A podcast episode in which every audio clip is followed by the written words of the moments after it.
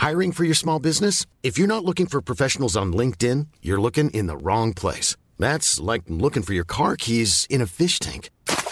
LinkedIn helps you hire professionals you can't find anywhere else, even those who aren't actively searching for a new job but might be open to the perfect role. In a given month, over 70% of LinkedIn users don't even visit other leading job sites. So start looking in the right place. With LinkedIn, you can hire professionals like a professional. Post your free job on linkedin.com slash spoken today. Heraldo Podcast, un lugar para tus oídos. En pleno día del trabajo, la reforma laboral desaparecerá miles de contratos inválidos. Te contamos. Esto es Primera Plana de El Heraldo de México.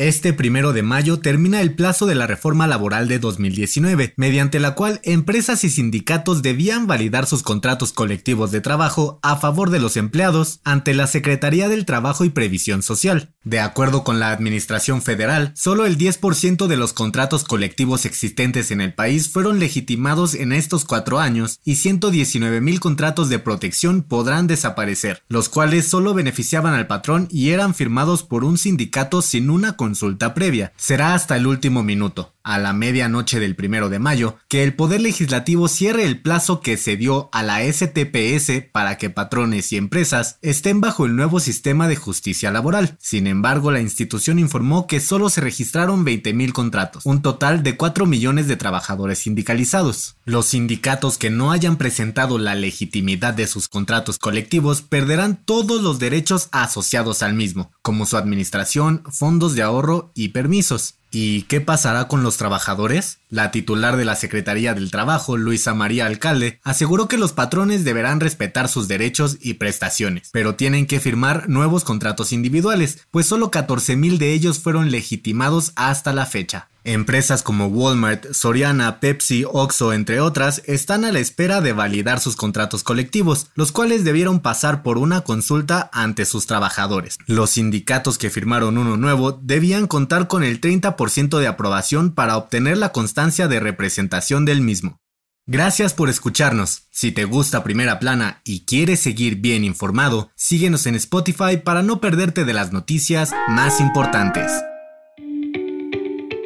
Sin dinero, la Junta Gubernamental del Banco de México, Banjico, reportó que en 2022 la institución tuvo la mayor pérdida de 340.024 millones de pesos y no entregó ningún remanente de operación al gobierno. Ya van cuatro años durante la presente administración de AMLO que Banjico no ha logrado conservar alguna reserva monetaria para su entrega, algo que está estipulado en el artículo 55 de la ley del Banco de México. La institución bancaria explicó que 42.6% de la pérdida fue causada por la diferencia entre los rendimientos obtenidos de la inversión de la Reserva de Activos Internacionales y los intereses que se pagan por los pasivos en moneda nacional. El otro 54.8% fue por el tipo de cambio fix, que fue de 19.47 pesos por dólar, que implicó una apreciación anual del 4.9% de la moneda mexicana respecto a la americana. El 2.6% restante fueron los gastos netos de operación del banco. Banjico solo obtuvo un capital contable de menos de 288.017 millones de pesos en el periodo anterior. En 2021 se registró la menor pérdida de la institución, pues solo fueron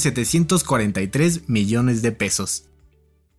En otras noticias, este domingo, México vivió nuevamente una jornada de violencia en Tamaulipas a causa de los llamados narcobloqueos en las ciudades de Reynosa y Matamoros. De acuerdo con la Secretaría de Seguridad Pública, el saldo fue de dos muertos y varios vehículos recuperados. En noticias internacionales, el presidente de Turquía, Recep Tayyip Erdogan, anunció que este domingo fue abatido el autoproclamado líder terrorista del Estado Islámico, Abu al-Hussein al-Husseini al-Qurashi, en una operación secreta en Siria por el equipo especial MIT. Y en los deportes, orgullo mexicano. Checo Pérez ganó el Gran Premio de Azerbaiyán. El piloto nacional demostró ser el dueño de los circuitos callejeros, superando a su compañero Max Verstappen. Este es su segundo triunfo en la actual temporada 2023 de la Fórmula 1 y está a solo 6 puntos del primer lugar del campeonato de pilotos. El dato que cambiará tu día.